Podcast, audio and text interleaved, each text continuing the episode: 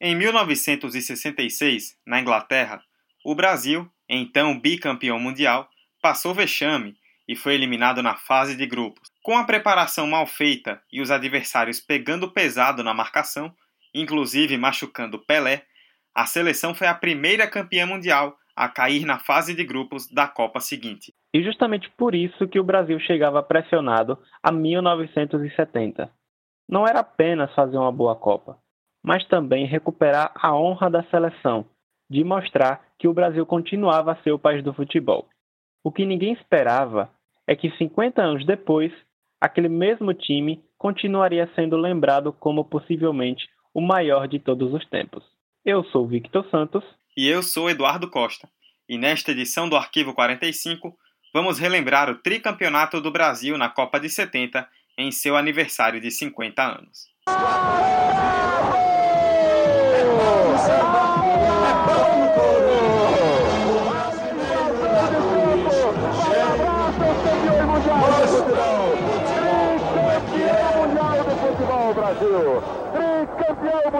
Futebol, Brasil. Meu Deus do céu. Eu terminei esta Copa com esse segundo tempo que dá a vitória no Brasil. 4 a 1. Tricampeão. Arquivo 45. A seleção perdeu popularidade com o fracasso da Copa na Inglaterra, em 66. Por isso, numa tentativa de trazer o público enquanto nenhum treinador assumia a bucha de reconstruir a equipe, a então CBD, Confederação Brasileira de Desportos, foi atrás de um nome polêmico para o cargo de treinador, João Saldanha. Jornalista e ex-treinador do Botafogo, Saldanha era conhecido como João Sem Medo, e o nome já diz tudo. Além de ser bastante engajado no futebol e com opiniões fortíssimas, sem medo de dizer o que pensava, ele era militante comunista e, consequentemente, crítico ferrenho da ditadura militar. Vale relembrar uma relação até hoje complicada entre seleção e ditadura. O Brasil teve um golpe militar instaurado em 1964 e, em 69, entra em vigor o Ato Inconstitucional número 5, o famoso AI-5, pelo então presidente Arthur Costa e Silva. Nessa época, a censura alcançava seu ápice o Congresso foi fechado, a tortura a opositores virou rotina e o exílio foi uma opção para muitos, como Caetano Veloso e Gilberto Gil. Enquanto isso, na economia, o Brasil alcançava 10% de crescimento naquele ano, no que ficaria conhecido como milagre econômico. Ainda assim, segundo a revista Placar, um em cada quatro brasileiros eram analfabetos, e as metrópoles tornavam-se cada vez mais inchadas pelo êxodo urbano, o que gerava uma distribuição de renda totalmente desigual. Em meio a uma economia que parecia ir bem, mas só parecia, e um lado social totalmente esquecido, a Copa de 70 funcionaria como uma ótima alternativa de marketing para a ditadura. Por isso, os militares alimentavam ainda mais as já famosas campanhas ufanistas, criando slogans como Brasil, ame-o ou deixe-o, ou Brasil Grande, e apropriando-se de canções, como a conhecidíssima Pra Frente Brasil. 90 milhões em ação, pra frente Brasil, do meu coração. Todos juntos vamos pra frente Brasil, salve a seleção. De repente é aquela corrente pra frente, parece que todo o Brasil deu a mão. Todos ligados na mesma emoção tudo é um só coração. Todos juntos vamos. E no meio disso tudo estava lá Saldanha, o comunista, no comando da seleção. Em agosto de 69, Costa e Silva precisou se afastar da presidência por conta de um AVC, que acabou matando-o quatro meses depois.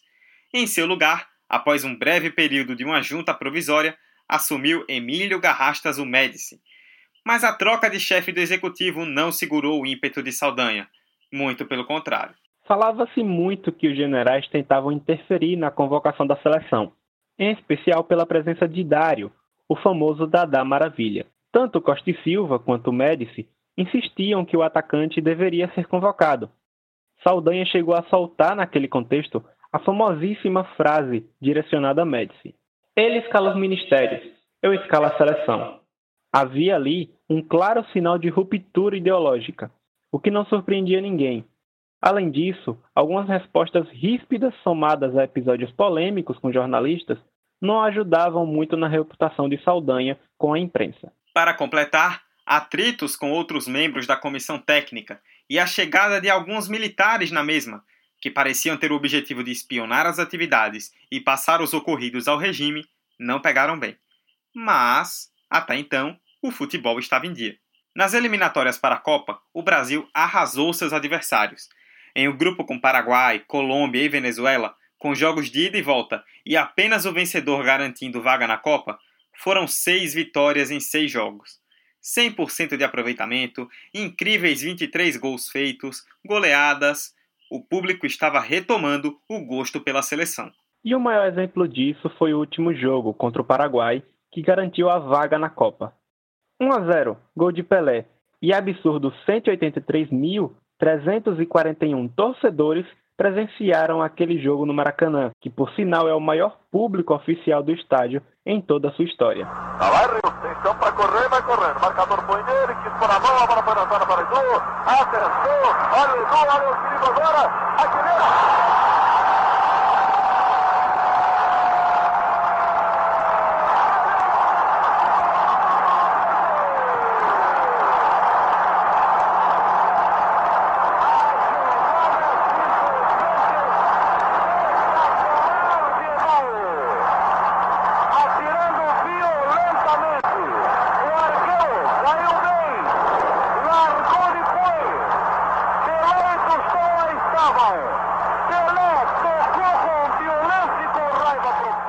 Chegamos a 1970, o ano da Copa, e Saldanha tinha um elenco já bem encaminhado. Mas após resultados ruins na preparação, em especial a derrota para a Argentina e o empate contra o Bangu, sim, o Bangu do Rio, adicionaram mais pressão a uma panela a ponto de explodir.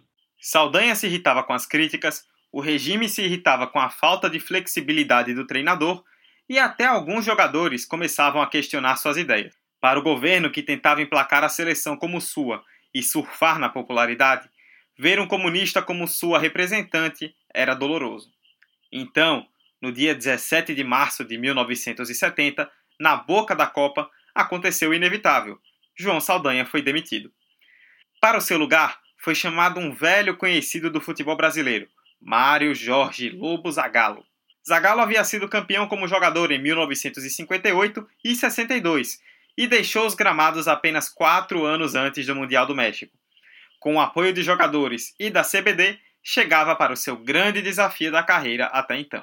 Para isso, Zagallo instituiu uma preparação gigantesca.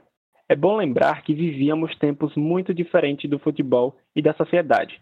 O intercâmbio de jogadores entre países era quase nulo. As competições não eram tão longas e financeiramente valiosas. Por isso, os estaduais e o Robertão Campeonato Brasileiro à época, foram movidos para o segundo semestre. Além disso, os brasileiros recusaram suas participações na Libertadores.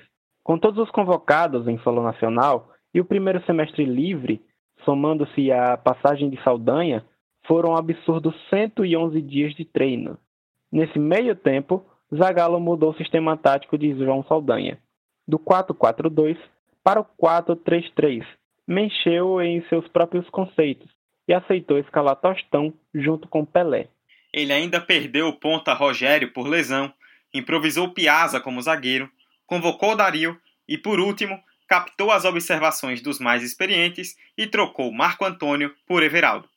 Por isso, muitas charges e resenhas da época satirizavam Zagallo, afirmando que os jogadores eram quem realmente mandavam na equipe. Sendo assim, enfim chegou-se a uma lista de 23 nomes. Atenção! Goleiros: Félix do Fluminense, Leão do Palmeiras e Ado do Corinthians.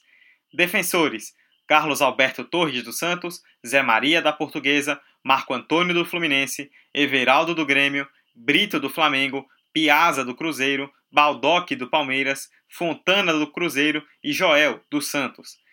Meias: Clodoaldo dos Santos, Gerson do São Paulo, Rivelino do Corinthians e Paulo César Caju do Botafogo. E os atacantes: Jairzinho, também do Botafogo, Tostão do Cruzeiro, Pelé do Santos, Roberto do Botafogo, Edu, outro do Santos, e Dario no Atlético Mineiro. O Santos era o time com mais convocados, com cinco, enquanto Botafogo e Cruzeiro tinham três cada. Outro ponto diferencial foi o físico. Sabendo que a altitude seria decisiva, um mês antes da Copa, a seleção foi para o México, sob o comando de Admildo Chirol, Cláudio Coutinho e Carlos Alberto Parreira. A seleção deu grande destaque ao físico na concentração. O objetivo era estar bem preparada para a hora em que o bicho pegasse. Com Zagallo, o Brasil fez sete jogos de preparação, alternando entre altos e baixos e com várias críticas. Foi nesse ambiente de pressão e certa desconfiança que a camisa amarelinha pisou em solo mexicano. Poucos imaginavam o que estava prestes a acontecer naqueles gramados.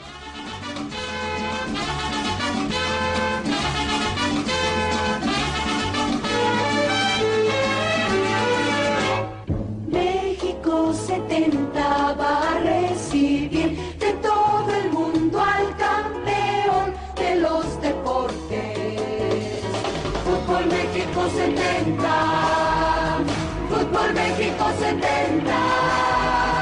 Fútbol México 70. Fútbol México 70. México 70 va a recibir de todo el mundo. Chegamos a junho de 1970, mais precisamente no México. O país norte-americano recebia a nona edição da Copa do Mundo. Era a primeira vez que uma Copa se realizava fora da Europa ou da América do Sul. O regulamento seguia como o da última competição. No total, participaram 16 seleções, que formaram quatro grupos. Foram nove delas europeias, cinco americanas, uma asiática e uma africana.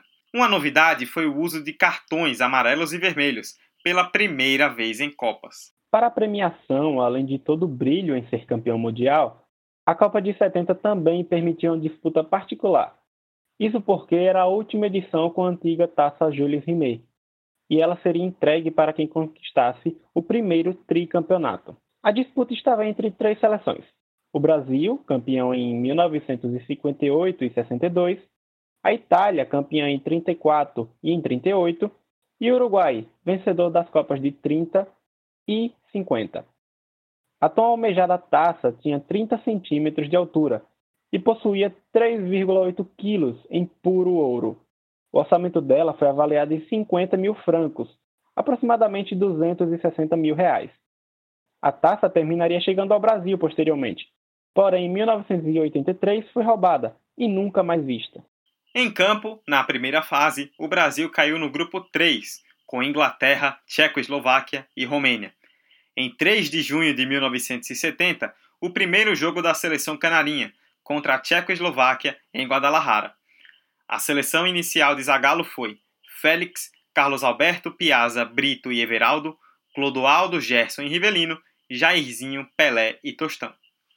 Logo aos 11 minutos, os tchecoslovacos abriram o placar, dando uma falsa ilusão de que aquela poderia ser mais uma Copa desastrosa para o Brasil. Mas ainda no primeiro tempo, Rivelino empatou e na etapa final, Pelé e Jairzinho duas vezes decretaram 4 a 1 de estreia. Apesar disso, o Brasil teve baixas. Gerson, Tostão, Clodoaldo e Félix sentiram dores depois da estreia. Gerson mesmo só voltaria a campo nas quartas. A partida também ficou marcada por um lance sem gol. Pelé, no primeiro tempo, tentou marcar do meio de campo e tirou tinta da trave. Se você já ouviu a expressão o gol que Pelé não fez para um tento do meio campo, saiba que veio daí. Na segunda rodada, em 7 de junho, o Brasil enfrentaria a atual campeã, a Inglaterra, de Bob Charlton e Bob Moore, em um duelo aguardadíssimo dos campeões dos três últimos mundiais. E foi um jogo duro e com grandes lances, sob um sol de 35 graus ao meio-dia em Guadalajara. Um lance histórico aconteceu aqui. Em cruzamento de Jairzinho, Pelé sobe no quinto andar e acerta fortíssima cabeçada, mas Gordon Banks estava no gol para fazer a inesquecível defesa daquela Copa, conhecida até hoje como a defesa do século.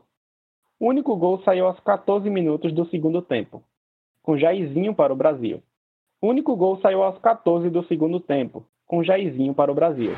Pelé thought he'd scored with a perfect downward header, but Banks defied belief with a stunning save. Terceira e última partida da fase de grupos, Brasil e Romênia no dia 10 de junho, em Guadalajara. E o Brasil começou arrasador, com assustadoras 14 finalizações em 23 minutos. A seleção abriu 2 a 0 com Pelé e Jairzinho, mas relaxou e com falha de Félix, a Romênia diminuiu ainda na primeira etapa e começou a pressionar. No segundo tempo, Pelé novamente amplia o placar, aos 39, Félix volta a falhar em uma bola cruzada e a Romênia diminui. No fim, em duas ótimas chances adversárias, Félix ressurge e faz duas grandes defesas. Num sufoco inesperado, o Brasil vence por 3 a 2 e garante o 100% de aproveitamento. 14 de junho, Brasil e Peru. Quartas de final, novamente em Guadalajara. Para aquele jogo haveria um encontro curioso. O técnico dos peruanos era Didi, Ex-companheiro de Zagallo na seleção e no Botafogo, e campeão mundial em 1958 e 62 pelo Brasil. O roteiro dos brasileiros dentro de campo foi o mesmo do último jogo: um ataque avassalador, porém uma defesa vulnerável. Gerson voltava ao time titular e o meio-campo brasileiro voltava a ficar completo, com Clodoaldo, Gerson e Rivelino. E foi desse meio que saiu o primeiro gol do jogo, aos 11 minutos. Em chute cruzado na entrada da área, que ainda acerta a trave, Rivelino manda a bola pro fundo das redes. O segundo gol brasileiro saiu logo depois, aos 15, em um escanteio tocado para Tostão, que ficou totalmente sem ângulo dentro da área, mas acertou um lindo chute rasteiro. E foi com a finalização semelhante que os peruanos diminuíram o jogo aos 28 minutos. A partida também foi o lugar para mais uma tentativa de Pelé marcar o tão sonhado gol do meio de campo, mas como todos já sabemos, esse gol Pelé não fez. No segundo tempo, aos 7 minutos, Tostão se colocou como artilheiro da partida a fazer o seu segundo gol, terceiro da seleção. Os peruanos viriam encostar novamente no placar aos 25, mas claro que ainda não tinha acabado. Faltava o gol dele, Jairzinho, o furacão da Copa.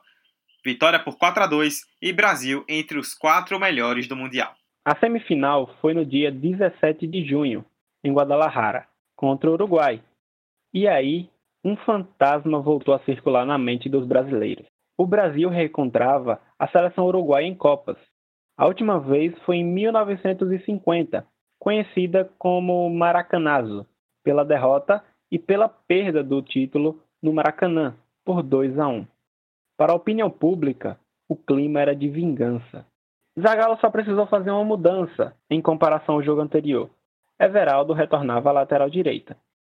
Do outro lado havia um Uruguai fortíssimo, que havia sido campeão na Copa América de 1967 e contava com um dos maiores nomes de sua história, o goleiro Ladislau Marzukiewicz.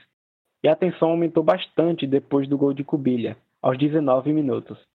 Os uruguaios tentaram estratégia diferente das outras seleções, que era impedir o jogo de Gerson, cérebro do time. A seleção tentava e ameaçava o empate de todas as formas, até que aos 44 minutos, em cruzamento de Tostão, Clodoaldo marca. Empate, 1 a 1. No segundo tempo, o Brasil continuava tentando quebrar o sistema de marcação celeste. E demorou, mas não falhou.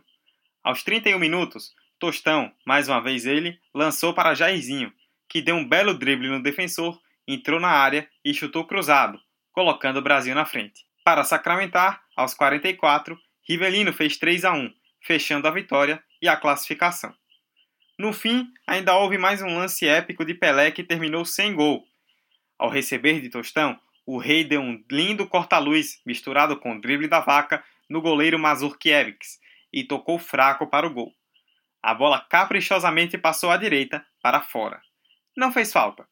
Fim de jogo, fantasma enterrado, Brasil 3 a 1 vaga na final. Avançando o Tostão, sensacional lançamento a Pelé, tira o goleiro da jogada, toca na bola Pelé, ela passa chorando um palmo à direita do gol e se perde. Brasil 3, Uruguai 1. A mais importante jogada deste final de jogo. Acontece e não sai o quarto gol. Mas a vitória brasileira o leva para a final da Copa do Mundo. Brasil, finalista do Campeonato Mundial de 1970. E chega o dia 21 de junho, Brasil e Itália, final da Copa do Mundo. Eram 107.412 torcedores no Estádio Azteca, na Cidade do México, para o duelo entre as duas seleções bicampeãs. Era a final que todos esperavam. Depois de cinco campeões e uma Segunda Guerra Mundial, a Taça Jules Rimet teria uma dona em definitivo. Os italianos, então campeões europeus, acumulavam três vitórias e dois empates na Copa, com um triunfo épico na semifinal contra a Alemanha Ocidental, por 4 a 3 na prorrogação. Apesar dos resultados mais enxutos, a seleção italiana chegava com futebol eficaz e cirúrgico. Porém, o Brasil, além dos resultados mais plásticos, tinha também um futebol mais mágico, que posteriormente se tornaria referência em toda a história. A seleção de Zagallo entrou em campo com Félix, Carlos Alberto Torres, Brito, Piazza e Everaldo. No meio, Clodoaldo, Gerson e Rivelino. E na frente, Jairzinho, Tostão e Pelé. Início de jogo e o espetáculo começa. Era ataque contra ataque. E a Itália assusta primeiro. Félix faz enorme defesa em belo chute de longe dos italianos. Mas o Brasil, com calma e passes certeiros, abriu o placar. Aos 18 minutos, em jogada pela lateral esquerda, Rivelino cruzou de primeira e Pelé cabeceou firme, sem chances. 1 a 0 Brasil.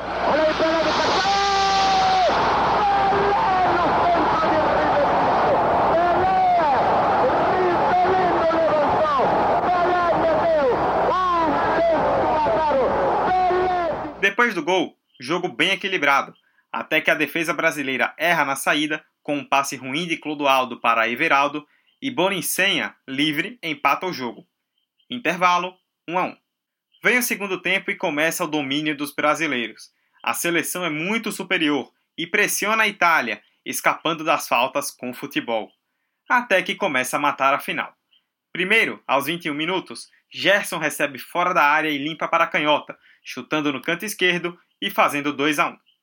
Cinco minutos depois, linda bola de Gerson para Pelé, que ajeita para Jairzinho, único que marcou em todas as partidas do Mundial, fazer seu sétimo gol no México. Para todo espetáculo, há um último ato. Aos 41 minutos, a bola percorria todo o campo como se estivesse passeando, prestes a presenciar um gol histórico.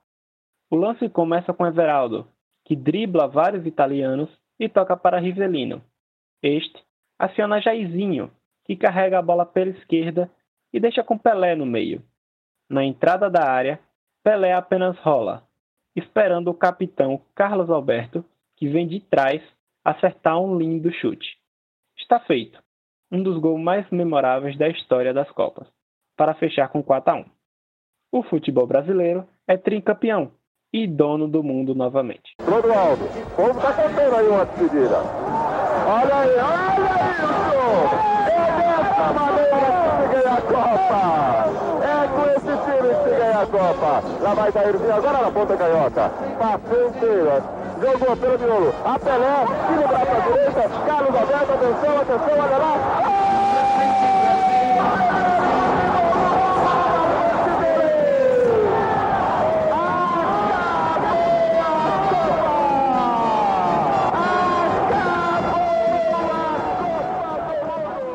seleção de 1970 deixou uma marca eterna, com jogadores polivalentes, compactação de espaços, muitas trocas de passes, sem centroavante fixo e um futebol extremamente ofensivo, marcando incríveis 19 gols em 6 jogos, moldou gerações.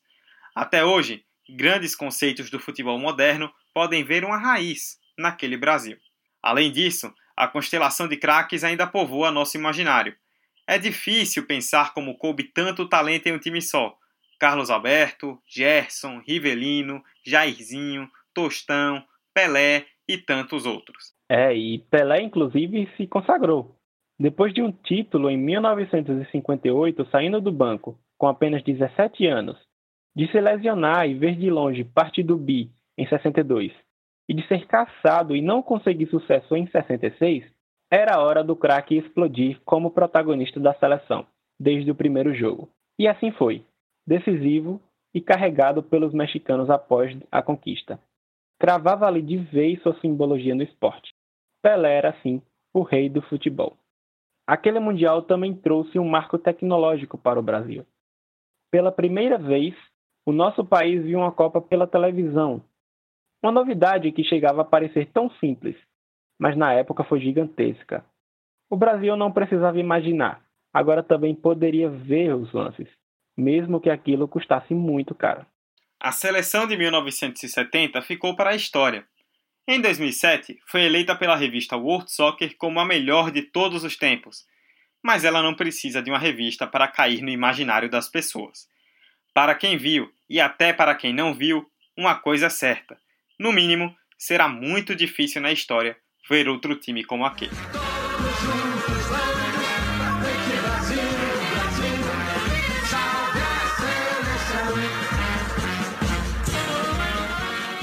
Este foi mais um Arquivo 45. Acompanhe-nos nas nossas redes sociais, arroba 45 de acréscimo no Twitter e no Instagram. Estamos no Spotify, no Deezer, no Apple Podcasts e nos demais agregadores. Basta nos procurar. Até semana que vem. Tchau, tchau. Muita gente, os entendidos brasileiros, na época eles diziam assim: pô, Pelé é o número 10 no Santos, o Tostão é o número 10 no Cruzeiro, o Rivelino é o número 10 no, no, no Corinthians, né? Falou, pô, não, não vai dar para jogar. O Gerson é número 10 no Botafogo. Como que ele vai botar pô, só o número 10 junto? É uma loucura tal. Você vê. E chegou lá, deu tudo certo. Poxa, a gente jogava por música, a gente já, já nos conhecíamos, né? A, eliminatória foi praticamente invicta, nós demos, fomos, né, classificamos com uma equipe com pouca mudança. E eu acho que essa realmente foi a grande força da seleção de 1970 que realmente, pela FIFA até hoje, não teve nenhuma equipe igual.